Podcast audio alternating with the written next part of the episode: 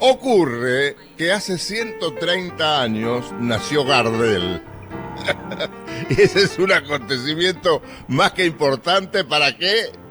Para juntarnos a escuchar a Gardel. Siempre hay un motivo. Ahora porque hace 130 años de que nació, otra vez porque hace tantos años de que murió, escuchar a Gardel es fantástico. Y no terminamos de descubrirle cosas. ¿No es cierto, amigo Chap, Norberto Chap? ¿Cómo estás, Héctor? Nunca se terminan de descubrir las cosas. Forma parte eso del misterio de Gardel, porque nosotros hoy preparamos una selección y habrás notado, porque nos juntamos a conversar sobre esto, que seguimos comentando como si fuera la primera vez cosas que a lo mejor no habíamos detectado en otros momentos. Y uno dice, con asombro. Pucha, ¿cómo hace este hombre? Graba mientras nosotros dormimos. Y debe tener razón Piazzola, que él lo decía con ironía, ¿no? Claro. Cuando decía Gardel cada día canta mejor, y Piazzola decía, sí, Gardel cada día canta mejor porque los guitarristas ensayan de noche. ¿Te acordás de eso? Ah, claro, claro. Muy simpático eso.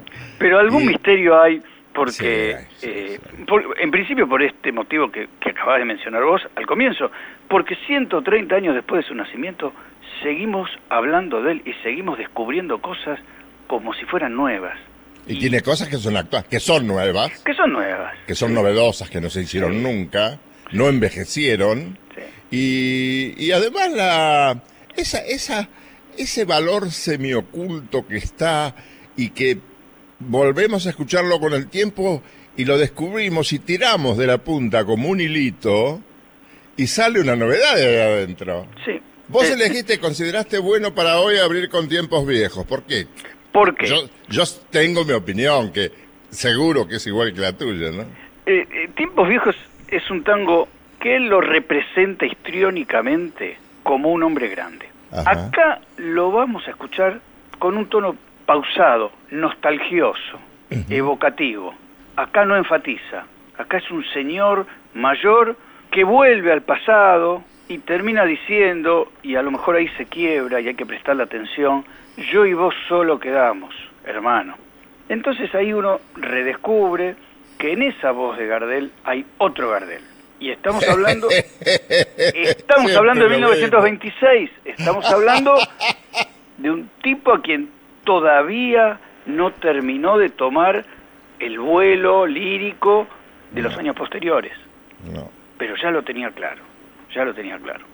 Es un tango raro también porque en principio fue estrenado para una obra teatral, como muchos de esos tangos de los años 20, se llamó La maravillosa revista, y porque Canaro había hecho la música a pedido de Manuel Romero, que estaba apuradísimo por estrenar algo, porque ah, la obra teatral era de él, y, y Canaro en ese momento tenía las valijas listas para un viaje a Europa.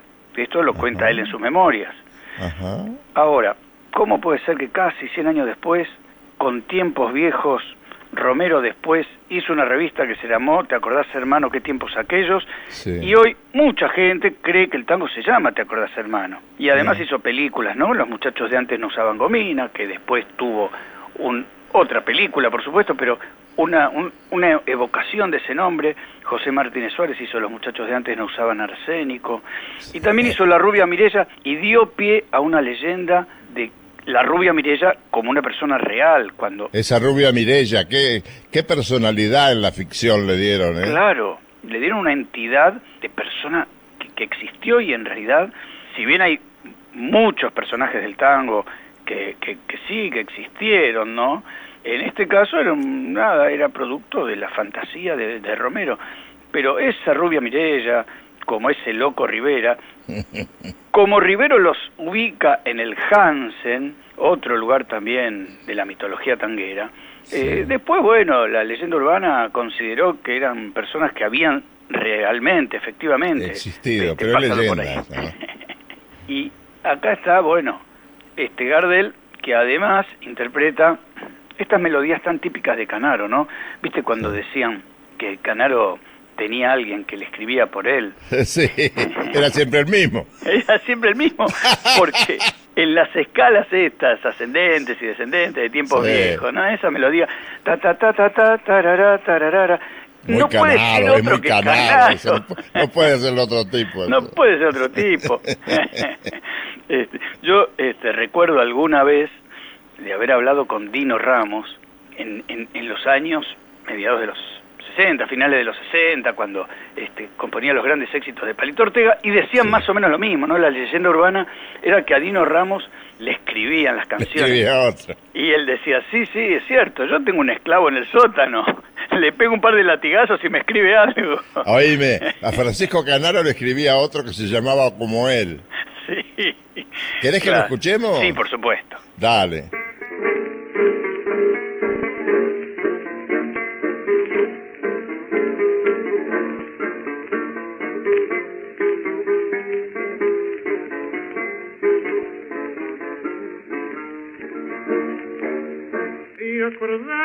Hermano, que tiempos aquellos eran nuestros hombres, más hombres los nuestros. No se conocía cojón ni morfina, los muchachos de antes no usaban gomina. ¿Te acordás, hermano, que tiempos aquellos? 25 abriles que no volverán, 25 abriles volver a tenerlo cuando me acuerdo me pongo a llorar. ¿Dónde están los muchachos de entonces? Barra antigua de ayer, ¿dónde está? Soy vos solo, quedamos hermanos, soy vos solo para recordar y acordar las mujeres aquellas minas fieles de gran corazón, que en los bailes de Laura peleaban, cada cual defendiendo su amor. ¿Te acordás, hermano, la rubia Mirelia, que quité lo de al loco Rivera? Casi me suicido una noche por ella y hoy es una pobre mendiga harapienta. ¿Te acordás, hermano, lo linda que era? Se formaba rueda para verla bailar. Cuando por la calle la veo tan vieja, doy vuelta la cara y me pongo a llorar. ¿Dónde están los muchachos de entonces? Barra antigua de ayer, ¿dónde está? Soy vos solo, quedamos hermanos, soy vos solo para recordar y acordar las mujeres aquella, minas fieles de gran corazón, que en los bailes de Laura peleaban cada cual defendiendo su amor. Tiempos viejos, qué lindo, ¿te acordás? Y Gardel, ¿por qué se le habrá ocurrido escribir viejos tiempos, el tango de él, que nunca llegó a... Ah, no sé si no lo editó, pero nunca llegó a grabarlo, ¿no? No, lo hizo para la película. Viejos tiempos. Lo baila en dos películas. Sí, es cierto. Lo baila con Mona Maris y lo baila con Rosita Moreno. Sí, porque lo utilizan como música incidental en las películas, pero vaya a saber si quedó como proyecto trunco la letra, no terminó de desarrollarse, eh, no los terminó de convencer. Por ahí. Bueno, hay una cosa que me gustaría destacar. El humor en el tango. No es una fortaleza del, del letrista el humor en el tango. No sé si lo has notado vos. El humor en el tango no es demasiado frecuentado y si, si se lo frecuenta es para, para cachar a alguno, para decirle vos sos un aragán, sos esto, sos el otro. Y, y, a Gardel le gustaban los tangos humorísticos, viste que él tenía una gran capacidad, ¿no? Sí. Por ejemplo, en el 30 se ocupó en los cortos de poner dos tangos humorísticos que lo hace con una con una gran capacidad como actor, ¿no? Enfundar la mandolina y Padrino Pelado, ¿te acordás? Exactamente. sin vergüenza, que usted viene a comer... El, claro, vienen a comer las masitas. La masita y a tocar a la muchacha. y las caras que pone Gardel, ¿no? Y en Padrino Pelado también. Che Bartolo también. Sí, es, un, es un, un tango humorístico. Y a mí me gustó la manera en que canta Aragán. Un tango que, es de Delfino, Romero y Bayón Herrera. En Aragán, lo, que tenía Gardel con los tangos humorísticos, los, que los cantaba con ligereza. A ver, ligereza en cuanto al, al contenido y ligereza en otro sentido en cuanto a la velocidad del ritmo. Él inventó eso, de que los tangos humorísticos eran más rápidos que los otros, que los tangos este, apasionados, o los tangos dramáticos, o los tangos trágicos. Y eso yo lo vi proyectado en algunos cantores mucho más adelante, por ejemplo en la década del 50. Un día observé a Rivero en Radio El Mundo, que cantaba con la orquesta de Radio El Mundo, un tango que no me acuerdo cuál era, apasionado, y al lado estaban las guitarras, y ni bien había terminado ese tango con la orquesta de Radio El Mundo, El Mundo Rivero cantando, arrancan las guitarras, pero a todo trapo, y cantaba, por ejemplo, y taconeando salió. Esto lo inventó Gardel. Esto lo inventó Gardel. Cuando canta Aragán, vas a ver que lo canta a todo ritmo. A todo ritmo, como diciendo, muchachos, esto es un chiste. ¿Querés que lo escuchemos? Sí, señor, claro que Dale.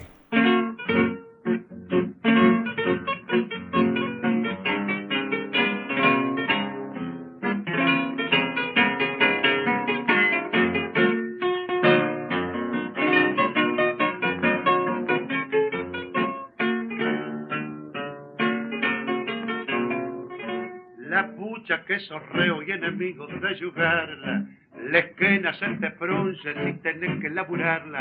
Del reo batallón, vos sos el capitán, te crees que naciste para ser un sultán. Te gusta meditar la panza arriba en la catrera y oír la campanada del reloj de palvanera. Salir de tu letargo, ganate tu pan, si yo no te largo, son muy aragán. Aragán si encontrás al inventor del laburo, lo fajá, Aragán. Si seguís en este tren, yo te amuro, cachafá, grandulón. Un prototipo de atorrante, robusto, grapacán, despertar. Si dormido estás pedazo de Aragán el día del casorio, dijo el tipo en la sotana, el hombre debe siempre mantener a su fulana. Y vos interpretás las cosas al revés, que ella te mantenga en lo que querés. Al campo a cacharquiles, que el amor no da pa' tanto. A ver si se entrevera, porque yo ya no lo aguanto. Si entren de cara dura, pensa continuar. Primero de mayo te van a llamar. Si encontras al inventor del laburo, le pegás, Aragán. Si seguís en este tren, yo te amuro, cachafá, grandulón, tipo de atorrante, robusto, gran bacán, despertá, pelandrón, si dormido estás pedazo de Aragán. Aragán. si lo es el inventor del laburo, lo matás. Lindo tango, ¿eh? Sí, sí. ¿Eh? Hay, hay, una característica muy rara con Aragán. Gardel lo grabó cuatro veces. Lo grabó en dos versiones en Francia, en marzo del año 29, con tres guitarras. Sí. Y en dos versiones en Buenos Aires, tres meses después, esta vez con las dos guitarras, que es lo que acabamos de escuchar. Ahora bien, ¿Nunca te imaginaste por qué? No, pero hay algo llamativo porque de estas cuatro versiones, tuvieron dos de ellas eh, venta comercial, las otras dos quedaron inéditas y después con los años los coleccionistas la, la fueron difundiendo.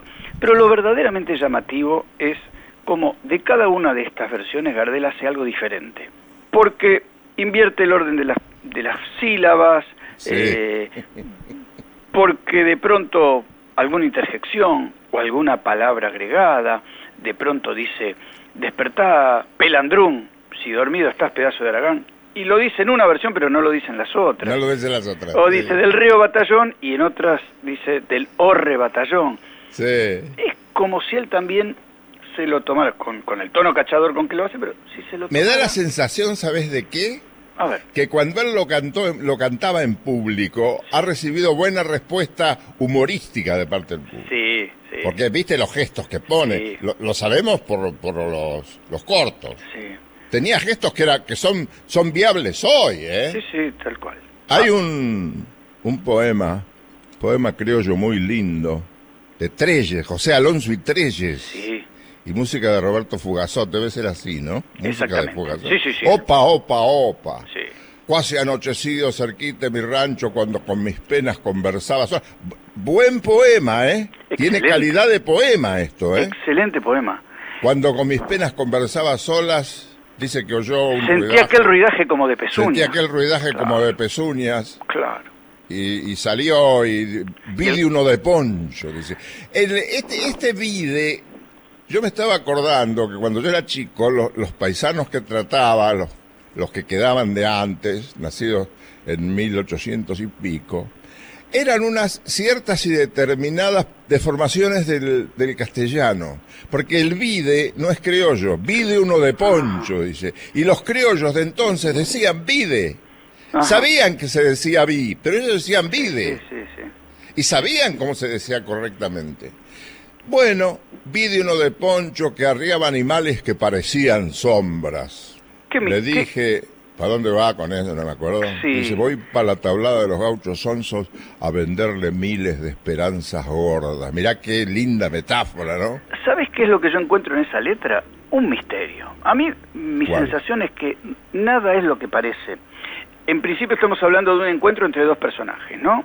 Uno Sí. es el habitante de La Pampa, solo, y ahí ya también está el mérito del poeta, de- de- del viejo Pancho, ¿no? De José. Alonso y Treyes, Tres. Porque está definiendo al hombre de aquel momento. Este, esto pertenece a un libro que el viejo Pancho publicó en 1915, un libro de poemas que se llamaba Paja Brava. Es decir, en ese momento él sabía de quién estaba hablando, de ese hombre de la Pampa, solo, que, como dice el poema, con mis penas conversaba solas, ¿no? Y el otro es un vendedor que lleva algo extraño. Y acá es donde este, esta canción criolla encierra el misterio. ¿Por Porque, qué? ¿Qué sería aquello que él dice, voy para la tablada, la tablada es el matadero, ¿no? Sí. De los gauchos sonsos a venderle miles de esperanzas gordas. ¿Quién sabe qué es eso? Las miles de esperanzas gordas.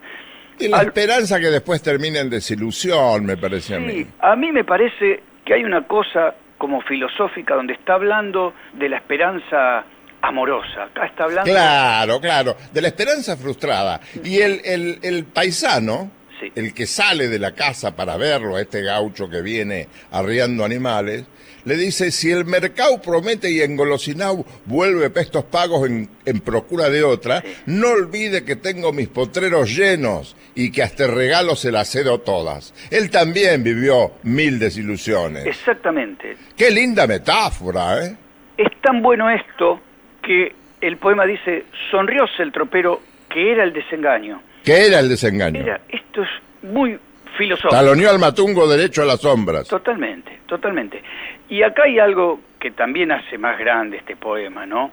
Y es, por un lado, el arreglo de las guitarras.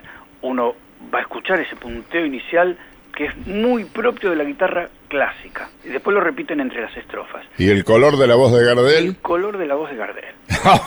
Y además otra cosa, Gardel reproduce un diálogo, es decir, con un matiz muy leve, está interpretando dos personajes distintos, porque estamos hablando del encuentro entre el gaucho solo y ese vendedor, ese vendedor de, de, no sé, de ilusiones, de fantasías, de desengaños, sí, la vida, la vida. la vida. Un poema extraordinario.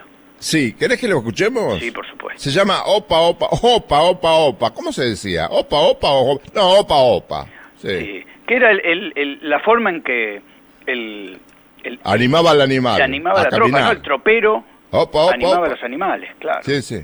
Bueno, dale.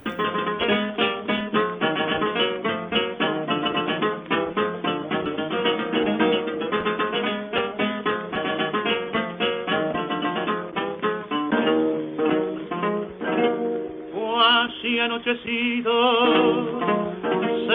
cerquita en mi rancho, cuando con mis penas conversaba sola. Sentía ayer ruidajes como de pezuña y el grito campero de opa, opa, opa salí y en lo oscuro vi de uno de poncho llevando a los cientos la ciboleadora que al tranco espacioso de un matungo zaino arreaba animales que parecían sombras.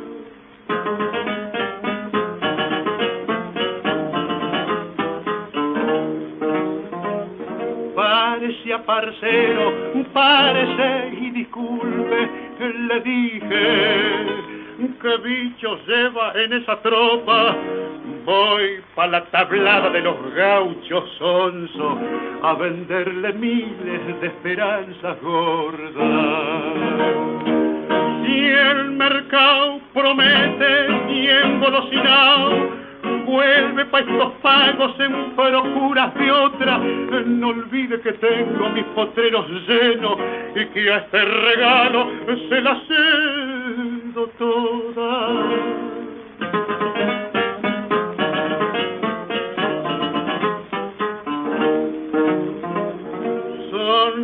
El tropero, era el desengaño talonio al matungo, derecho a la sombra. Y aún trae a mis oídos el viento en la noche, su grito campero de opa, opa, opa. Y aún trae a mis oídos el viento en la noche, su grito campero de opa.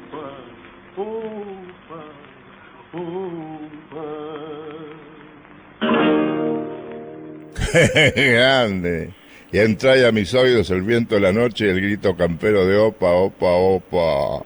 Qué manera de diluir la voz en ese último opa, opa, opa. Sí, sí, se está ¿Te gustó? Se está yendo ahí el hombre de, el hombre de campo.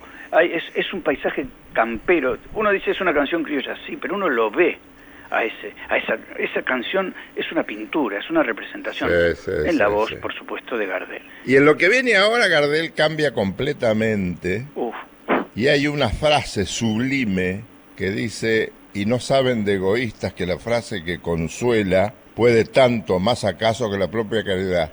Me daba la sensación de un hombre caritativo ahí. ahí. ¿Qué querés que te diga? Me daba la sensación de un hombre capaz de ponerse en los zapatos del otro, ¿no? El personaje que canta. Sí, Y, y, por dioseros. Por dioseros. Acá hay que notar que Gardel no hace ningún floreo con su voz. Este es un tono doliente, despojado de cualquier efectismo, porque acá está muy compenetrado con una letra que es más que una denuncia social, es una mirada sobre la comprensión, sobre la compasión. La condición humana. La condición humana. Sobre la empatía. Hay un punto en que el poema dice, siento los dolores de los que sufriendo están, ¿no? Y después también dice, apenado me pregunto, ¿dónde está la caridad? y uno siente que es que ese también es Gardel, ¿no? Es, tiene tiene muchos tramos a media voz. Sí, Acá, bueno, él es el cantor y el relator al mismo tiempo, ¿no? Porque va detallando el fenómeno, seguramente, esta es una grabación de 1930, entonces uno imagina que acá hay una consecuencia del crack mundial del año anterior, donde de pronto aparece como paisaje urbano algo que a lo mejor no se percibía con tanta claridad, que era los mendigos urbanos que él observa durmiendo en un mísero portal, ¿no? Y, y, la reflexión sobre la indiferencia general, además, como que los pordioseros, que para él no son parte de ese escenario natural, a lo mejor para, para, para, cierto sentido común ya están incorporados al paisaje, ya uno los observa con indiferencia, pero él no.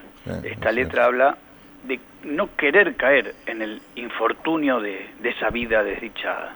acá hay dolor, acá hay dolor. Sí, señor. Acá el cantor ya está en otro lugar, ya no interpreta para lucimiento de su voz, eh, sino que se hace eco de, una letra muy profunda, muy, muy de denuncia muy, muy de reclamo social. Sí, señor. Es, es el, el gran, Gardel es el gran testigo también de los cambios sociales, y acá se percibe.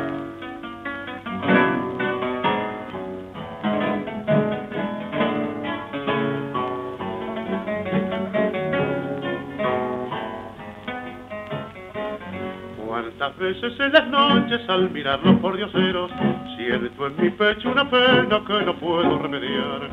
Y me acerco a lo que dicen con sus años lastimeros el dolor de estar durmiendo junto a un misero portal los contemplo con un dejo de pesar que me quebranta porque caen dentro de mi alma las angustias sin cesar y parece que en mi pecho la tristeza se agiganta porque siento los dolores de los que sufriendo están. Me revelo ante el destino cruel que miserias y dolores da y apenado me pregunto ¿dónde está la caridad? ¿Dónde se halla el gesto altruista que de grandeza se puebla? Si a los que andan entre nieblas no se les tiene piedad, Miro a todos los que pasan sin que nada les conduela, sin que nada les preocupe de la vida en su angular. Y no saben de egoístas que la frase que consuela vale tanto más acaso que la misma caridad. Mientras sigo me pregunto si no clavarán mi vida las garras del infortunio que castigan más y más. Pues comprendo que en la vida puede haber una caída y pasar noches amargas junto a un mísero portal. Me revelo ante el destino cruel que miserias y dolores da. Y apenado me pregunto dónde está la caridad. ¿Dónde se halla el gesto altruista que de grandeza se puebla? Si a los que andan entre nieblas no se les tiene piedad. Por dioseros. A veces de Barbieri este tema. Es letra y música de Barbieri. Letra y música de Barbieri. Y acompañaban Barbieri, Aguilar y Riverol. Uy, el tango que viene ahora, este lo elegiste vos. Yo, vos sabés que pasó mucho tiempo que yo no sabía que este tango, Muñequita, que es tan lindo, lo había cantado Gardel. Yo no, sabía, no lo registraba. Había escuchado una versión de Pugliese con Abel Córdoba, otra versión de Montero con Lo Muto, pero no me acordaba de esto de Gardel. Y después, hace, hace años ya lo, lo descubrí, ¿no? Pero qué bien lo canta. Sí. Lo fueron a buscar ahí los modernos, ¿no? Sí, ni hablar. Además es un tango moderno. Es un tango que, aunque venía de antes, porque fue cantado por, por una mujer, ¿no? Este, y comienza diciendo, ¿dónde estará mi amor que no puedo hallarlo? En 1918, María Luisa Notar. Gardel lo incorpora en 1920 en las grabaciones. Y él ya ahí, de por sí, le, le cambia el protagonista, que es masculina. Él dice, ¿dónde estará mi negra para buscarla? Y es moderno el tango, porque en principio tiene distintas partes musicales, ¿no? Como que están buscando un lenguaje musical propio y además empieza con dos versos eh, con los que después termina la estrofa, ¿no? Ese ¿dónde estará mi negra para buscarla? comienza y termina. Eh, y en la segunda parte también dice todo acabó, para mí cuando se fue, comienza y termina. Digamos que se escapa de lo que sería la estructura musical clásica. Es un tango de búsqueda. Es ¿Qué año dijimos que era? 20. 20. Con Ricardo solo está el 20. 100 años. Y 100 años. sí, pero Ricardo, además también se nota acá eh, la potencia del bordoneo de Ricardo, los bajos de una guitarra que por un momento parecen dos. Sí, Déjame que te agregue una cosa más. sí. Eh, la letra pertenece a Adolfo Herschel, un escritor, cantor y guitarrero de La Plata.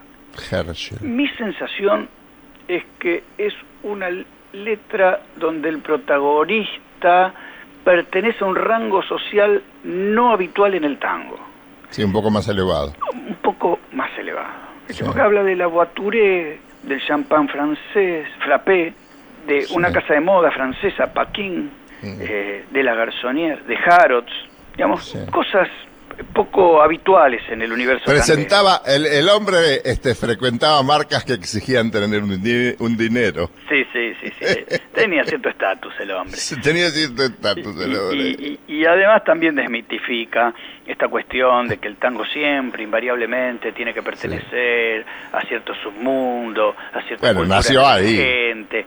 Eh, y esto tiene 100 años, y estamos hablando, eh, bueno, la interpretación de Gardel, ni hablar, eleva cualquier letra, por buena que sea. Ahora, este hombre, Adolfo Herschel, que escribió la letra, sabía de marcas y debe haber sabido de señoritas, ¿eh? Y también, ¿no? Porque acá hay una, una historieta eh, acá está contando algo que sí, sí, es el grande Chávez también. Sí, sí. Y la, música de lo mutuo, buena música. La música de lo mutuo, sí. Sí, sí. ¿Querés que lo escuchemos? Sí, claro que sí. ¿Dónde estarás, mi amor, que no puedo ver?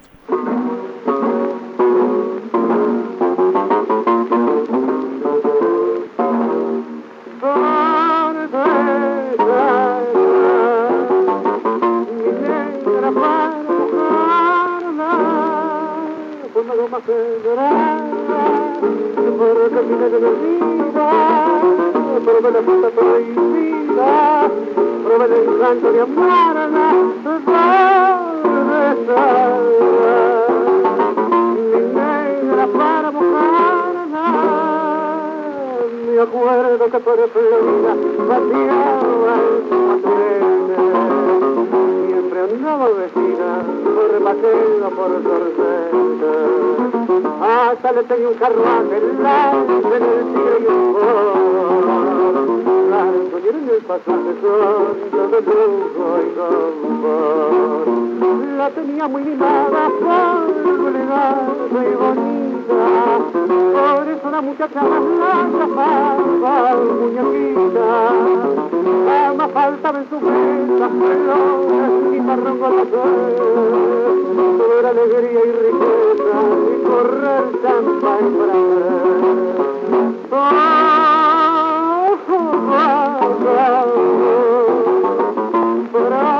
cuando te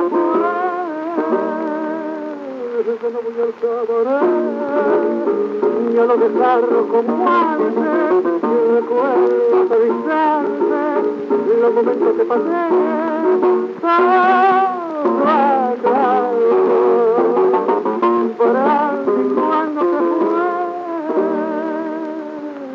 cuando te parece mía, mira tu casa felonía, contigo la debió hacer.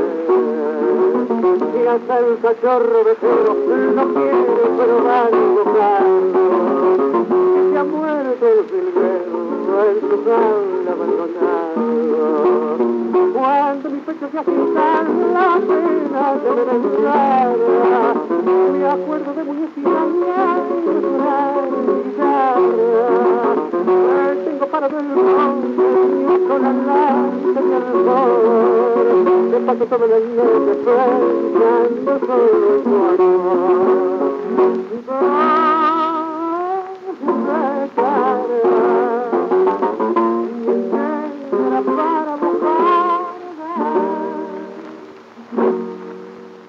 muñequita No, no desmerecen las versiones modernas que se hicieron, ¿eh? No desmerecen la calidad del tema, ¿eh? No, no. Que fueron a buscarlo sin ninguna duda a esta grabación de Gardel, del año 20 con Ricardo. El tango representa en el momento ese, este, este puntualmente es del año 20, eh, un, un hito de modernidad. Por lo tanto, no pierde vigencia y cuando las orquestas de 10, 20 o 30 años después toman, incorporan esto en el repertorio, siguen siendo vigentes, siguen siendo actuales. Y, lo mutuo lo, se lo hizo cantar a Montero a fines de los 40. Y Pugliese se lo hizo cantar a Abel Córdoba en los 60, en Philips ya. Y hay más versiones, ¿eh? hay muchas versiones, lo que pasa es que yo no me acuerdo ahora. Sí, sí. Pero hay más versiones. ¿Vos, vos te has dado cuenta Norberto Chap, la enorme cantidad de valses que ha grabado Gardel. Sí. Muchos de ellos, hay, hay, hay diferencias entre esos valses, entre el, tono que él emplea para cantar determinados valses. Por ejemplo, está el tono romántico en, te menciono qué sé yo, cuatro de los que se me ocurren ahora. Amante Corazón, que lo pasamos la semana pasada, creo. Sí, sí. Tu belleza es como un hálito de rosa. Rosa de Abril, que es hermoso. Bueno, Rosa de Otoño, que es universalmente conocido. Mascotita de Marfil, no sé si te acordás. Sí. Que son todas ofrendas amorosas del hombre para con la mujer. Pero hay valses, no uno, hay muchos, pero yo elegí uno, que es la entrerriana, que no es una ofrenda romántica, no es una ofrenda amorosa. Acá, como se refiere a una mujer que fue una suerte de soldado que combatía en ejércitos argentinos y que defendió la patria en su momento, entrerriana ella, Gardel emplea un tono ciertamente épico no el tono romántico de amante corazón. Lo canta de otra manera y la voz suena distinto. ¿Vos has advertido eso? Sí. ¿Pensás igual o no? Yo pienso lo mismo. A mí se me ocurría, digo, fantasía, ¿no? Pero que él lo cantaba hasta con la boca más abierta, porque tiene una voz más, Yo creo que sí. más brillante. Sí, sí, sí, sí, sí. Eh, pero, pero es justamente el tono ese que vos mencionás, que es donde él quiere, digamos, interpretar el sentir de esta letra. Ese final, Patricia Argentina, de las madres criollas más tradicional. Claro. Qué fuerza pone ahí. Ahí no tiene el, el color romántico de las otras letras, ¿eh? No, no, porque este, este es un vals patriótico, si se quiere. Un vals patriótico. Ahí, ahí está la buena definición. Entonces- Como siempre has acertado, muchacho. No, es que es, es que es cierto eso que vos decís, que eh, el vals está identificado en el repertorio gardeliano con la canción romántica. Y acá es una elegía a esa mujer que en algún momento de la historia combatió. Combatió, defendió la patria, según dice la misma letra, ¿no? Claro, eres de Entre Ríos la veneración, Sí. te sí. canto criolla divina, Sí. pero no por bella solamente, sino porque eh, liberaste a tu hermosa patria de aquel opresor, nada sí, menos. sí, sí, sí, sí. Nada Ahí menos. están Ricardo Barbieri. Sí, acá están Ricardo y Barbieri, esto es Bueno. 27, acá están todavía dos guitarras, es una melodía que básica si se quiere, es un vals simple porque son tres partes iguales, idénticas en, la música, ¿no? Del, iguales, iguales. del viejo Alfredo Gobi, con Y un lindo punteo, ¿eh? Un lindo Pero punteo. Sí, claro. Punteo es la apertura que hacen las guitarras antes del cantor, que generalmente no, no llevan la melodía de, de, la, de la canción, Sí. del resto de la canción. Si me, querés, animaría a decir, me animaría a decir que esa introducción es moderna. Es moderno, sí, sin ninguna duda. La gente va a decir, estos ven todo moderno. Amigo mío, si usted lo dice y si dice, estos dos están locos, tiene razón. Claro. Bueno, vamos a escuchar esto, la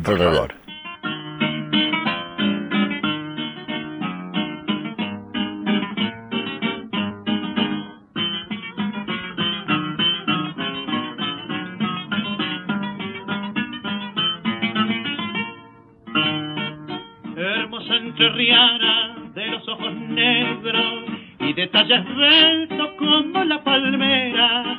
Son tus labios rojos cual la flor de ceibo y como azabache es tu cabellera.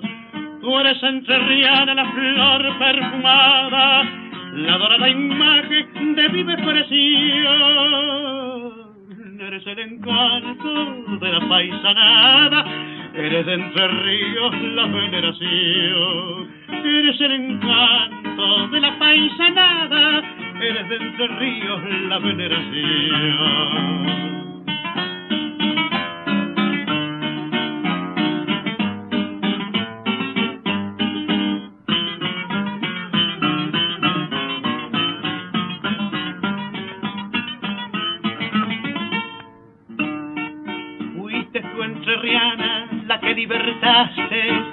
Tu hermosa patria de aquel opresor. Fuiste tú entrerriana la que despojaste de aquellas cadenas que eran el terror.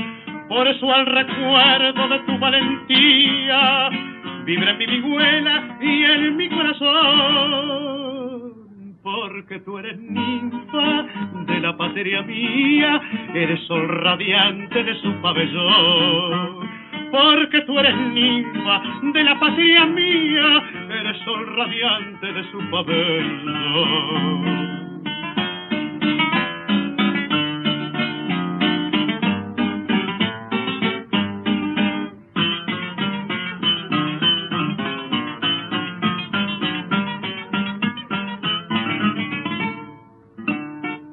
Sol resplandeciente del suelo enterriano, mujer adorada que venero con placer humano, hada que encantaste mi pobre laúd. Por eso te canto, oh criolla divina, entrerriana hermosa, mujer ideal gloria de Entre Ríos, Patricia Argentina, de las madres criollas más tradicional. Gloria de Entre Ríos, Patricia Argentina, de las madres criollas más tradicional. La entrerriana, un vals del viejo Gobi, que se llamaba igual que el hijo, Alfredo. ¿Quién era Alfredo Floro? El hijo, ¿no? El hijo Floro, él es Eusebio. Alfredo Eusebio Gobi. Sanducero, nacido en Paysandú. Nacido en Paysandú. Este, y la, actúa con la mujer, ¿no? Actúa con Flora Hortensia Rodríguez. Fue su gran compañera. Ah, por eso el hijo se llama Floro. Claro, claro. Por la madre. Por la madre. El gran Alfredo Gobi, ¿no? El director de orquesta. Compositor, arreglador. Qué, qué músico, ¿eh? Gobi, ¿eh? Sí, sí, un pionero. Un pionero moderno, además. Voy, voy a animarme a decir algo que a lo mejor no muchos eh, estudiosos van a estar de acuerdo. Pero Gobi es más moderno que Villoldo. Están considerados Ángel Villoldo y Alfredo Gobi los padres del tango. Alfredo Eusebio Gobi, como intérprete, como compositor, ah, sí, sí, es más moderno que Villoldo, cuya obra como compositor, por muy importante que sea, de alguna manera es más, más lineal, más básica. No lo había pensado eso. Y Gobi va un poco más lejos. Gobi tiene otro vuelo y otra inspiración. Voy a tener que juntarme más con vos. Encantadísimo. Así aprendo más cosas. Yo digo, amigo Norberto, ¿cómo sería Montmartre en los tiempos? ¿De qué, ¿De qué fecha se está hablando? ¿De los 20, del 30 en los tangos que hablan de Montmartre y ese París de entonces? Bueno, este es un tango grabado en el 32 y ya está hablando de la nostalgia del viejo Montmartre que ya pasó. A mí la letra esta me, me gusta mucho, si bien es César Lenz, el autor, que es el autor de A Media Luz, estuvo ahí, digamos, es testigo de época, pero él se sitúa en el hombre que ya está como fuera de circulación, si se quiere, y recuerda cosas. Y en esa evocación hay frases que son muy inspiradas, porque él de pronto dice jazz band y balalaicas y bandoneones. Y ahí en un solo verso está pintando el cosmopolitismo de ese momento de, la bohemia francesa, ¿no? De la, de la noche francesa. ¿Serían los 20? Y estaría hablando de los 20, de la década anterior. Sí. ¿Te eh, acordás que a París iba todo el mundo, iban los escritores? Sí. Este, se han hecho películas sobre el tema. Sí, sí, por supuesto. Y, y acá creo yo que el tono de Gardel ya es el de las películas no tiene ya esos reites propios del tango, sino que me parece que está influido por lo que sería la chanson francés, ¿no? está más redonda la voz, ¿eh? está más redonda la voz. está más redonda. Ya va más al, al, barítono eh, brillante. Claro, y, este tango tiene una particularidad además. Es el tango que tiene la introducción más larga del repertorio gardeliano. Uno va a ¿Ah, escuchar, sí? los primeros 30 segundos es el contracanto que hace el violín de Joaquín Solsona y el piano de nuestro conocido Juan Cruz Mateo, ¿no? Que yo creo que la pretensión es darle al tema un tono como más internacional. Estamos hablando del 32, Gardel ya había pasado por los estudios de filmación de Joanville, ya había filmado en Francia y de alguna forma es un tango que si bien no pertenece a las películas, tranquilamente podría ser parte de algún argumento. ¿Cómo sería este Montmartre? ¿Cómo sería eso? Que todos le cantan, los de entonces le cantan con una gran, como una gran maravilla. Como, como fascinados, ¿no? Por ese Está, el, está el, tango que se llama Mañanitas de Montmartre también. Actual. ¿Cómo sería? Qué lindo sería, ¿no? Sí, sí, sí, sí. Igual acá el autor no pierde de vista hay una como además de esa enumeración del bien perdido no de, ese Montmartre que ya pasó hay como una denuncia social ahí hay una mirada sobre el mundo de la prostitución no digamos es vidriera de los vicios no y se cambia el oro por las mentiras y se compra el contado del falso amor digamos que no es que es idílico pero al mismo tiempo tiene una cosa ahí de crudeza de registro verosímil, ¿no? Yo no entiendo mucho eso de esa metáfora de se compra el contado el falso amor. Eso surge también en, en Rubias de New York. Muñequitas no sé cuánto que mienten amor. Que Nadie mienten miente amor. nada. Claro. Pero comprar al contado del falso amor es prostitución. Se cambia el oro Ya por las sé, mentiras. pero, pero ¿eh, ¿qué es falso amor? No, no, no. Y, y estamos hablando también del puerto, ¿no? De un lugar medio como cortesana en Regio Coche. Pero, pero ninguna, ninguna eh, señorita que ejercía el comercio sexual le iba a decir a un hombre, te amo locamente, Juancito. Claro. Bueno, pero es la No hay fantasía. falso amor. Pues está bien como metáfora, puede, puede servir. Pero ya, pero lo repiten mucho, ¿no? Sí, sí, es un recurso. Es un recurso. ¿Vamos? Vamos.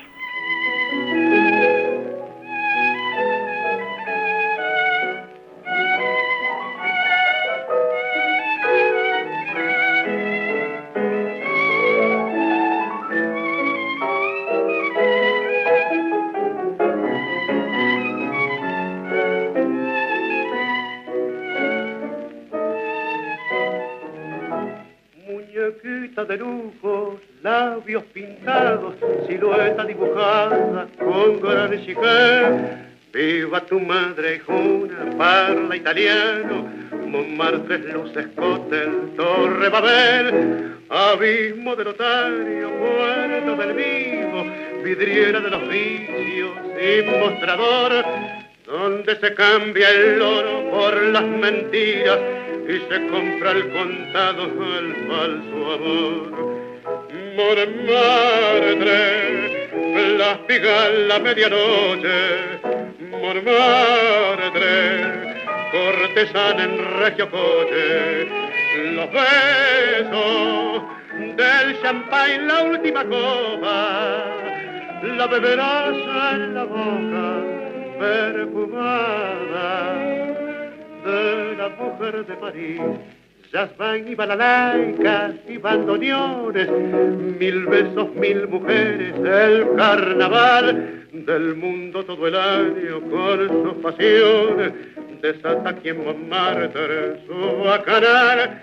En tanto que en la oscura calle desierta, recostada en la puerta de algún vitero, Mimi con hambre y frío recuerda el viejo romántico Montmartre que ayer pasó.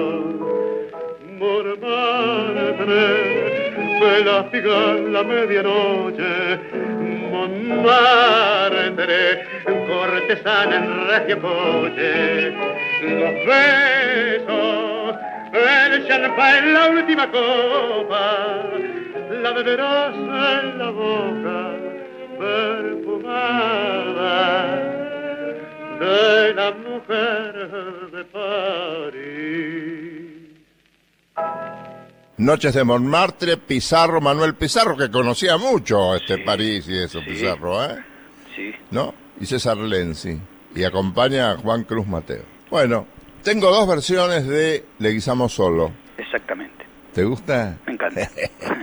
Una de 1925 y otra de 1900, ¿cuánto es? Y la otra es dos años después, Del 1920. 27, dos años después.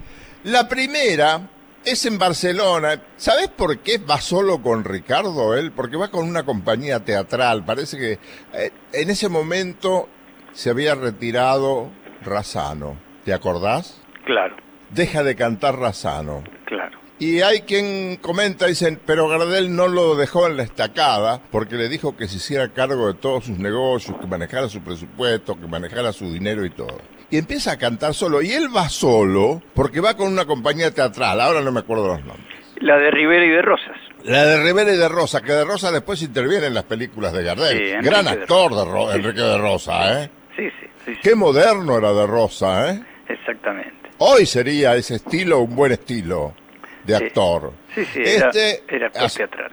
hacía un traidor ahí muy bueno, ¿eh? un canalla muy, muy, muy, muy bien hecho. Bueno, empieza a tener gran éxito con la compañía teatral en España. Y hay quien ha dicho que en muchas ocasiones la gente que iba a ver a la compañía lo hacía por la presencia de Gardel porque se había corrido la voz. Y ya para ese entonces, el 25, Gardel tenía un repertorio propio relacionado con el tango y con el folclore, ah, con todos los géneros, verdaderamente importante, ¿no es cierto? Sí, claro.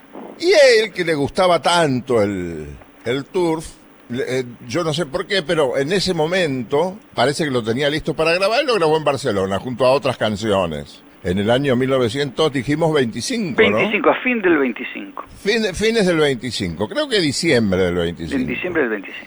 Pero ¿qué pasa? Pone demasiado entusiasmo. Un, un, un entusiasmo ciertamente del aficionado al, al deporte del, del turf. Y, y, por ejemplo, repite dos o tres veces, vamos, este, le guisamos viejo y peludo nomás. Lo repite dos o tres veces y en una de las veces que lo repite, casi se va de tiempo. Es decir, era una linda versión, pero él, con una autocrítica extraordinaria, considera que no es la mejor. ¿Querés que la escuchemos? Sí, la escuchamos. claro. ¿Esta del año 25? La del año bueno, 25. Van Con a ver guitarra. con, con una sola guitarra, con, con el amigo José Ricardo. Pero este, después no le gustó y lo volvió a grabar. Pero primero escuchemos la primera. Primero lo primero, dale.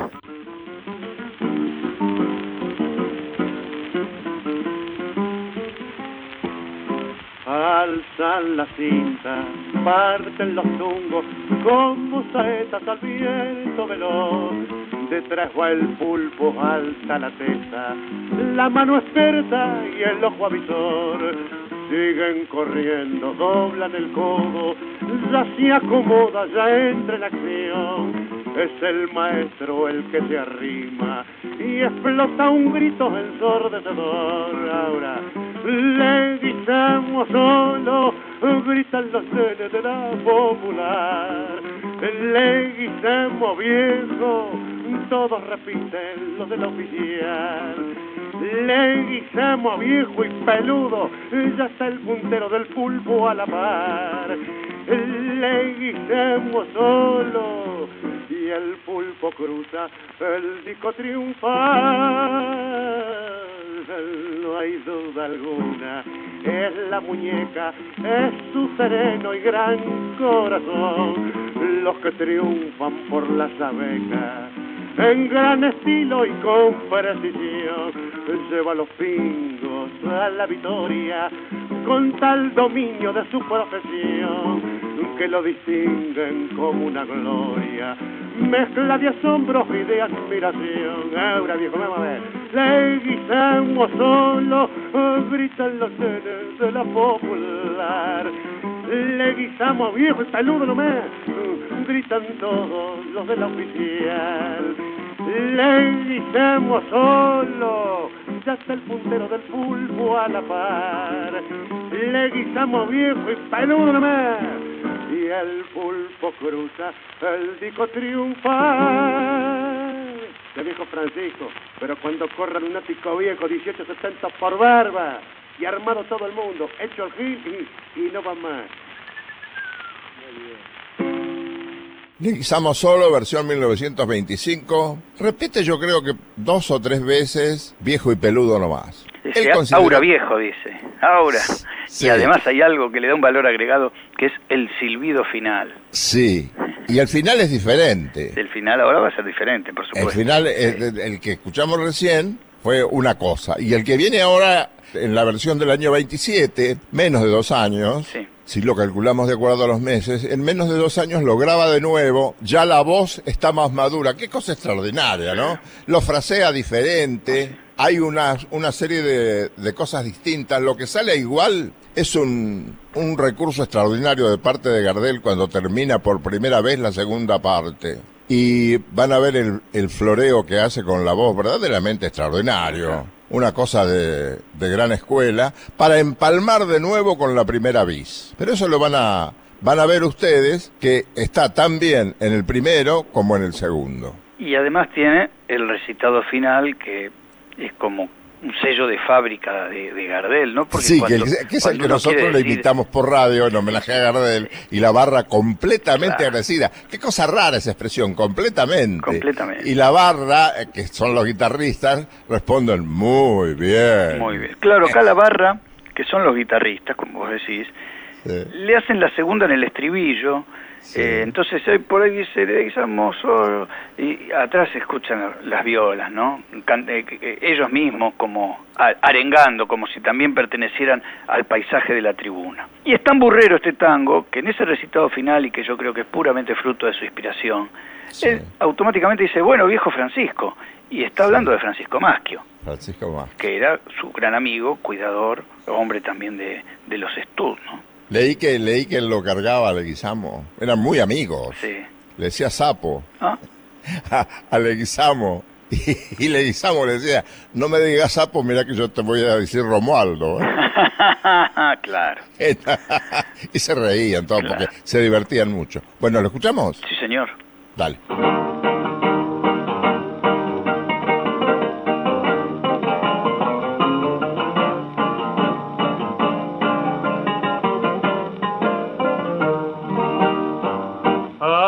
La cinta, parte los zungos, como saetas al viento veloz. Detrás va el pulpo, alta la testa, la mano es cerca y el ojo avisor. Siguen corriendo, dobla del codo, ya se acomoda, ya entra en acción. Es el maestro el que se arrima y explota un grito en el ensordecedor. Le guisamos solo, gritan los nenes de la popular. Le guisamos al zarote, contestan todos los de la oficina. Le guisamos viejo y peludo, ya está el puntero del pulpo a la par. Le guisamos al galope nomás, y el pulpo cruza el disco triunfal no hay duda alguna, es la muñeca en su sencillo y gran corazón, los que triunfan por la cabeza con gran estilo y con precisión, lleva los pingos a la victoria con tal dominio de su profesión, que lo distinguen como una gloria, mezcla de asombro y de admiración. Abre nomás, le gritan los nenes de la popular. Le guisamos al galope nomás, contestan todos los de la oficial. Le guisamos viejo el peludo nomás, ya está el puntero del pulpo a la par. Le guisamos al trotecito nomás, y el pulpo cruza el disco triunfo. Bueno, viejo Francisco, decide al pulpo que el lunático volvió a retirar a cuarteles de invierno. Ya se ha ganado su garbancito. Y la barra completamente agradecida. Sentí la barra. Muy bien. Salote.